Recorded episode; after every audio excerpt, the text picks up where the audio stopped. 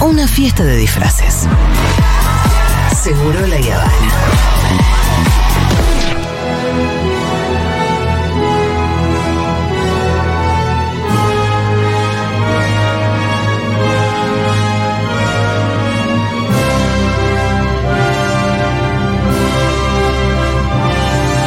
Bueno, voy a volver a recordarles que Ediciones Futurock lanza la cuarta edición del premio Futurock Novela y vuelve a apostar a la búsqueda de nuevas voces en el certamen que ya se consolidó como uno de los premios más importantes, la edición independiente. Este año el jurado está compuesto por Agustina Basterrica, Sergio Holguín y, y acá con nosotros, de invitada especial, la señora Inde Pomeraniec. Hola Inde, ¿cómo estás? eso, me gusta, Un aplausito. eso, qué bien, qué lindo. Gracias Inde por estar acá. No, gracias a vos, Julia, por haberme propuesto estar en el jurado y por invitarme. Mira, la verdad que no fue mi idea, pero me parece una idea bárbara. me parece una idea bárbara. Inde, además, eh, bueno, ¿alguna vez fuiste jurado? Me imagino que sí, de sí, premios. muchas. ¿Sí? Sí, de premios nacionales Sí. también. Eh, sí, sí, mucho. ¿Y te divierte?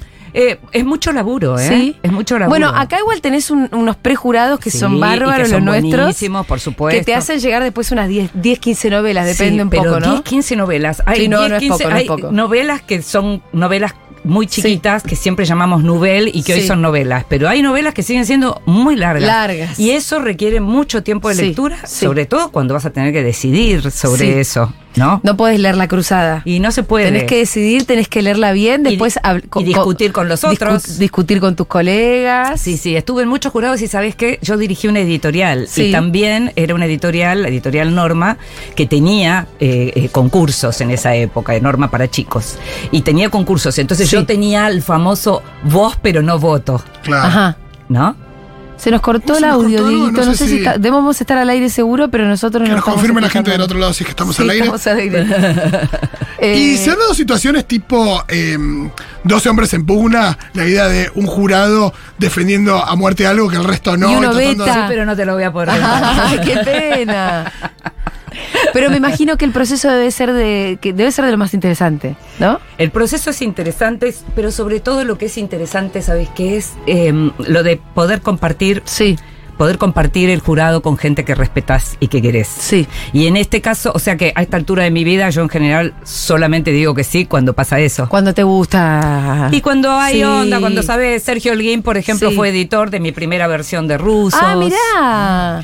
Agustina Basterrica es una escritora admirable, Sí, lo que viene haciendo en los últimos Bárbara, años. bárbara. Eh, ella también, además, salió de un concurso porque ella fue, ganó premio Clarín. Sí, claro. Y su novela, igual que la de Claudia Piñeiro, igual que la de eh, Fede Janmer, fueron las únicas de ese premio que fueron. pero La que ganó es Cadáver. Exquisito. Sí, claro. Bueno, sí, gran escritora. muy buena escritora. Eh, Inde, y, y, bueno, la- las últimas veces en, en el premio Futurock Novela han llegado como 500 novelas. Una barbaridad. Una barbaridad. Sí. Lo que quiere decir es que hay mucha gente escribiendo. sí, hay eso mucha también gente tiene lo suyo, ¿no? Porque. eh, Hay mucha porquería también, digámoslo. No, a lo que voy es que en general me da la impresión de que en cultura tenemos mucha más oferta que consumo. Sí. En general, Sí. te diría. ¿no? ¿Sí? ¿Hay más gente escribiendo que gente leyendo? Y, Y uno va a una librería y se pregunta, ¿Quién lee todo todo lo que esto, hay, ¿no? la A verdad? veces- y si vos. Uno casi no era abasto con todos los libros que quisiera. No, si no. vos yo- recibieras por mes sí. Casi 200 libros. No, no, no. Yo de hecho no, a mí me por por por el por estar acá nos mandan un montón de eso. libros y no damos abasto para eso. Te voy a mostrar mi logo. Es verdad que ustedes no, no se dedican estrictamente a eso. Yo No, sí, pero claro. soy yo sola. No Sí. tengo gente que lea para mí como en el concurso. Y leer lleva su tiempo. Y leer lleva su tiempo. No, es lo mismo. no es- no, vos no te podés tomar un atajo con la lectura. Viste que es muy distinto al resto de las críticas Sí. o de las reseñas, porque vos, por ejemplo, podés ver una película y decís, bueno, na- nada, me tengo que ir a la privada o, la- o no sé, y tenés ese tiempo concreto y después, bueno, elaborar y escribir o pensar o, o hablar por radio o por televisión. En un libro, mm, en el programa en Radio Nacional, por Sí, ejemplo, sí. que tengo una sola hora semanal. ¿Cómo haces para dar cuenta de todo el fenómeno editorial de la Argentina? que aparte no es variable el tiempo, porque yo veo una película, me guste o no, dura dos horas. Sí. Si a vos el libro no te está gustando, no va a durar dos horas. No, bueno, hay trucos igual, ¿no? Claro. Sí, sí, sí. Eh, o sea, después de muchos años de leer, eh, no te voy a decir como dice Sarlo, eh, que lee las, las primeras páginas y ya deja, si no le interesa, pero sí hay modos de leer en diagonal como para saber si vale la pena profundizar. Y la Claro. verdad lo siento mucho, uno es una claro. persona, un ser humano, tiene un horario Sí. limitado para eso, ¿no? No, sí, pero además también es verdad que si vos empezás un libro y las primeras cinco páginas no te llevan a ningún lado. Depende. En mi caso, cinco páginas depende. te ¿Cuá- diría. A ver, ¿hasta cu- cuántas páginas hay que leer? No, depende de cómo vino el libro. Sí. Depende quién es el autor y Claro. depende de dónde yo dije, ah, esto me interesa. Ajá. Porque no es que necesariamente a mí me va a interesar porque viene de un sello importante. Sí. Hay montones de cosas que tienen que, que, por ejemplo, las editoriales, las contratapas. Si la contratapa no te dice más o menos de qué Sí. va, si no te enterás de qué va, ahí ya perdiste porque en definitiva hay otros que ya te avisaron y por ahí te engancharon por lo que te dicen, o por el autor, o por quién es, o Por el tema, puntual. o por el tema puntualmente, pero la- hay algo en la edición que tiene que buscar atraparte y no es solo una Sí. buena imagen en la tapa, sino también todos los elementos de esa Sí. edición que te tienen que atraer. Ahora, si hay algo en donde de pronto está costando entrar, puede ser literatura de vanguardia. A mucha gente le gusta Claro. la literatura de vanguardia. A mí Hay estilos cosa- que por ahí no te, no, te, no eso. te van, a vos. Y hay estilos que no te van a vos en determinado momento de tu Sí, vida, pero te pueden ir en otro momento de tu vida. Entonces, digamos, insistir con algo cuando hay tanto, tampoco. Exacto. Te- tenemos que ir por lo que nos gusta, por Yo lo que no, nos interesa. no, vos sabés que eh, termino muy poco los libros. Ah. Sí, pero no me parece un valor. anoto. No, a mí no me resulta, un- porque sobre todo estoy, estoy, leo muy poca ficción y sobre todo leo ensayos todo el tiempo, ¿no? Entonces, hay veces que me llega un libro Sí. y hay un capítulo que me interesó. ¿Por qué no, no, te, no lees ficción, Julia? Porque te voy a entrevistar, Julia. es al revés esto. Mirá, estoy en la, en vorágine de estos tiempos. Yo em, igual tengo como una cosa que cuando me voy de vacaciones me llevo un novelón que sea un super clásico. Sí. Entonces, qué sé yo, eh, las los últimos veranos me leí Conversación de la Catedral, que me pareció el Sí, libro más espectacular, sí. pero yo en el año no hubiese podido leer nunca Conversación de la Catedral. Ahí yo voy a titular Julia Mengolini leyó a Vargas Llosa. No, sí, obvio. Me parece. Además, Conversación de la Catedral, tal Es vez el libro más impresionante Sí, que haya es, leído. lo es, lo es. Eh, después, también fue el verano anterior que leí 100 años de soledad que no había leído. Qué que también, que uno dice, Claro. Acá me hundo. Sí, sí, Quiero que termine el almuerzo para volver a leer. Sí. Pero bueno, en la vorágine de la vida es muy difícil eso. Sí, sí. Con novelas así, que, que tienen una complejidad, que son tan... También leí, em, bueno, qué sé yo, los últimos veranos y las últimas vacaciones siempre me agarro un así, un clasicote. Pero en el año es mucho más de eh, ensayo. Y a veces el ensa- te llega un ensayo de, de Sisek, no sé. Bueno, y me leo las primeras cinco páginas, me interesó por dónde iba o no me interesó y ya fue. Mm. O me dejó una o dos ideas, que es mejor que estar en Twitter. Mm. Siempre es mejor que estar en Mm, Twitter. mm. Un Bueno, capítulo. hoy sobre todo, que ya ni siquiera se llama Twitter. No, la porquería esa en la que que convirtieron. nos dejaron. Eh, y que, o qué sé yo, viste, del siglo XXI nos llegan un montón de cosas. Entonces, la historia de los talibanes. Sí, sí. Me leo el primer capítulo y ya, ya me resultó espectacular y ya está, no sé. eh, Hay mucho para leer. Hay verdad demasiado para leer, ¿viste? Sí, ahora, ¿cómo, ¿cómo seleccionamos? ¿Cómo elegimos? ¿Cómo al mismo tiempo legitimamos? Porque Sí. de pronto esto que vos estás diciendo no es menor. Yo los invito a que a partir de ahora miren la cantidad de libros que circulan y cómo los libros que son más cortos, que son más breves, tienen muchísima más circulación que los libros más largos. Y sí. Y es una cuestión libros TikTok. es- es una cuestión completamente práctica. No quiere decir esto que sean mejores o peores, ¿eh? porque yo acabo de leer, no había leído Tres Luces, la novela de Claire Sí. Keegan, en la que se basa The Quiet Girl, la película, que me volvió loca la película, y me sumergí en, el- en la novela. Ajá. Y es una cosa increíble, increíble, maravillosa y muy breve. Muy breve, pero perfecta. Como si yo te dijera, es como decir Pedro Páramo es perfecto, ¿viste? Claro, de Rulfo. claro. Tengo, chiquitito. tengo en casa la peli y me gustaría saber si es.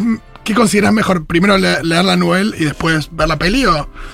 son tan buenas ambas. Eh, la película logró, eh, digamos, captar el espíritu de la novela de tal manera que te diría que hagas lo que tengas ganas. Perfecto. Yo me, me arrepiento de no haber leído antes Tres Luces, pero no por porque vi primero la película, sino porque es tan buena que digo, ¿cómo me la perdí todos estos años? Perfecto. ¿No? Sí. Eh, bueno, Inde, ¿cuántos hay? hay ¿cuál, ¿Cuál es la importancia de los concursos? Viste que hay momentos donde hay muchos más concursos, hay momentos donde hay menos. Nosotros estamos recontentos con nuestro concurso. Hmm. Entendemos que también como est- estamos en un momento donde no hay tanto. Bueno, Hay Vos debés conocer un poco mejor el mapa, ¿no? Pero. No, hay, lo que pasa que hay algunos a los que cuesta llegar porque hay algunos en español que no son de la Argentina. Sí. Bueno, Digamos, pero en Argentina, Pero ¿cómo estamos la, de concurso? En la Argentina hay. El tema es qué pasa con esos concursos, porque cuando vos eh, haces las cosas muy limpias, Sí. que es como se tiene que hacer, Sí. muchas veces gana alguien que es desconocido. Sí. Y es una apuesta. Nos pasó Por eso, siempre. por eso. Y es una Nos apuesta. pasó siempre. Es una apuesta eso. Ahora, la gran apuesta que uno tiene que recordar siempre es lo que fue Aurora Venturini. Sí, claro. ¿No? Que la señora se pagaba las ediciones Sí. y recién a los 85 años, en el 2007, el concurso de Página 12 Sí. dio a conocer. Y ella misma lo que dijo fue, y lo que pasa es que acá no son corruptos. Pero, Digo, no estamos haciendo... pero no, pero te voy a decir una cosa. Eh, el tema de la limpieza en ese sentido está en algunos premios que uno en principio pensaría que son muy comerciales Sí. y que sin embargo son limpios. En Ajá. España es donde en general suele ser eso ah, más mira, turbio. Más turbio. Pero en en realidad Argentina- quieren, quieren publicar unos ciertos autores y se las arreglan para que ganen esos autores. Eso eh, afuera es muy común y no solo en España. Digo España en español, Sí. pero es- eso es común y vas a encontrarte también con los premios que de sus de las editoriales eligen a sus Claro, propios autores, claro. digamos, ¿no? Pero en la Argentina eso no pasa.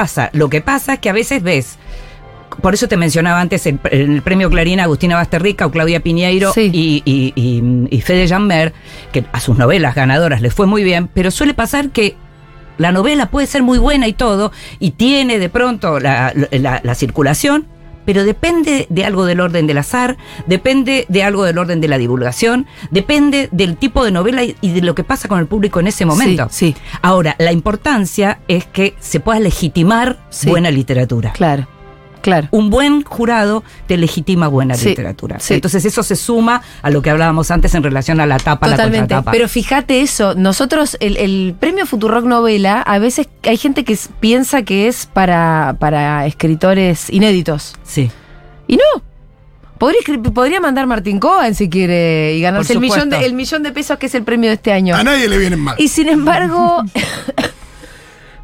perdón, y sin embargo, siempre ganaron escritores que no habían editado nunca. Eso es espectacular. Bueno, eso por un lado es espectacular y lo otro que decís en relación a que no se presenten los escritores que ya tienen obra, tal vez tiene Tal que vez ver. se presentaron y no ganaron, y no, lo sabemos. Eso te iba a decir. No sabemos. No se puede saber. No lo sabemos, porque de verdad todas las novelas, las 500 novelas que llegan de todas partes, porque además el concurso es muy federal, eh, llegan eh, con unas estrictas normas de anonimato. por eso, para Y los evitar eso. prejurados leen con las estrictas normas de anonimato y ustedes también. Ahora te voy a decir una cosa, en los premios nacionales o, o los premios eh, eh, municipales, como todavía Sí. se siguen llamando, pasa que también mucha gente, a mí me tocó alguna vez y me tocó alguna vez decir no voy a participar porque en estos años, en este, eh, eh, digamos, en este lapso que estamos evaluando, faltan un montón de novelas que fueron publicadas. En este caso se trata de novelas publicadas en los premios nacionales y municipales. Y por una cuestión de cómo se había desarrollado las cosas, vos te dabas cuenta que no se había informado de manera Claro. digamos, lo suficientemente claro y en todos lados Sí. como para que se presentara a todo el mundo, si no, no Bueno, se entendía. Hablando de informar, quiero volver a repetir que la novela ganadora será publicada en ediciones Futurock y recibirá un premio de un millón de pesos. Para participar tenés que entrar a futurock.fm barra novela, lee las bases y condiciones y subí tu manuscrito. Tenés tiempo hasta el 22 de septiembre. Hasta el 22 de Vayan corrigiendo. Recuerden hora. que pueden encontrar las seis novelas premiadas en 2019, 2021 y 2022 en tienda.futurock.fm con descuentos especiales para la comunidad Futurock. ¿Leíste los libros de... le- ¿Tuviste leyendo ediciones Futurock? Estuve leyendo, me ¿Qué, llegan. qué los has libros leído? ¿Qué te ha gustado? Em, yo no me acuerdo, bueno, el de Matio, ¿no? ¿Cuál es el de No Mateo? es el de Matio, no, ese gan- es- no había No. salido. Ah, no, me estoy confundiendo con el premio Filba. ¿Ves que hay Sí. premios? Porque yo creo que hay, hay uno que fue finalista Ah, puede ser. acá, que no ganó y después se Ganó ganó algo en otro, sí. lado. Ah, eso puede ser. Pero eso no sé si te lo estás ser. confundiendo, si es ese o cuál. Eso puede ser. Eh, no, acá Quiebra el Álamo fue el último sí, que ganó, que es espectacular, sí. de Roberto Chuitz, sí, de Roganovich. nos seguimos en, en las redes. Eh, esa novela es impresionante. Y bueno, eh, muchos otros. Igual. Había leído, Ay, había leído un Vos libro. presentaste el de Juan Elman, estaba pensando. Es- es- ese libro lo presentamos, sí. Eh, pero no, lo que me, me estaba acordando que había leído además un libro que fue finalista. Sí. En la, si yo no me equivoco, en la primera edición, que era un libro de Pablo Biffi, que al final ese no Ah, se publicó. Y ese libro me acuerdo que lo había leído Sí. eh, porque lo estuve por publicar yo en la editorial Norma. Ahí está. ah, mirá. Así que es, Ah, y hay- ese hay libro da- circuitos. sí, anda circulando. Hay circuitos, ¿viste? Que tienen que ver con eso. Ahora, es interesante lo que vos preguntás en relación a, Sí. a la cuestión de los concursos. ¿Y para qué los concursos? La gente tiene que saber. Yo, en general, cuando alguien escribe, lo primero que le digo es que se pregunte si lo que está haciendo es algo que no se hizo antes, Sí. si es algo, si, si sale del diario íntimo, por decirlo de algún modo. Si sale de la catarsis, por decirlo de Si le parece modo. que es interesante para que lea otra gente. Si le parece que va más allá de uno mismo, exactamente. Una vez que eso ocurrió, de lo que se trata es de escribir y sobre todo de corregir. Es verdad que cuando aparecen los concursos uno puede apurarse, pero es súper importante lo que tiene que ver con la corrección. Sí. Bueno, por lo general los manuscritos que llegan son, por lo que nos cuentan y demás, son novelas que eh, tuvieron mucho trabajo. Trabajo en talleres. Sí. Hay algo de lo que yo me enteré también que no conocía y era que la gente escribe de forma muy colectiva también. Así es. Se escribe en talleres. No existe tanto, bueno, obviamente que escribí vos solito en tu casa, pero después se comparte, se, se corrige eh, en talleres. Bueno, Come Tierra, por ejemplo, la novela de Dolores Reyes Sí. es una novela que fue trabajada a lo largo de los años y con grandes escritores. Pero hay además otras historias, ya ni siquiera tiene que ver con los nombres acá, pero Sí. hay grandes talleristas que no ganaron concursos, pero que han tenido un montón De alumnos. de alumnos que Claro. ganaron Que después ganaron concursos, claro, y, que se claro. los- y además les hacen el agradecimiento y se los dedican. Sí. Eso es muy común Sí, también. sí, sí, bueno, por lo menos en los agradecimientos, ¿no? Pero la idea del lo que pasaba antes acerca de nadie me edita, eso hoy no está Sí. ocurriendo, pero el tema es que como hablábamos antes, en el contexto de todo lo que hay, salir premiado en un concurso Eso es una legitimación te importantísima. legitima de una manera Sí. que de otro modo cuesta. Igual debe costar también que te editen, porque mirá, te digo cómo, cómo nació la idea, que casualmente fue mía. Sí. Nosotros ya teníamos la, la editorial y era una editorial obviamente que de ensayos, que, cuyos principales autores éramos quienes circulamos acá. Si hablas en. Hablas Fito, en- entre otros. Te, te incluís, pero vos todavía no Yo no escribí ninguno. ningún libro, Fito sí, Sí. un libro precioso de cine, después te lo llevas. Eh, dijimos, bueno, ¿cómo hacemos para empezar a editar ficción? Qué difícil. Sí. Se nos hacía difícil porque eran los autores ya consagrados, ya tienen sus editoriales. ¿Y cómo llegamos a esos autores que no están consagrados pero que están escribiendo cosas buenas? Y en estas preguntas fue que dijimos, ah, concurso.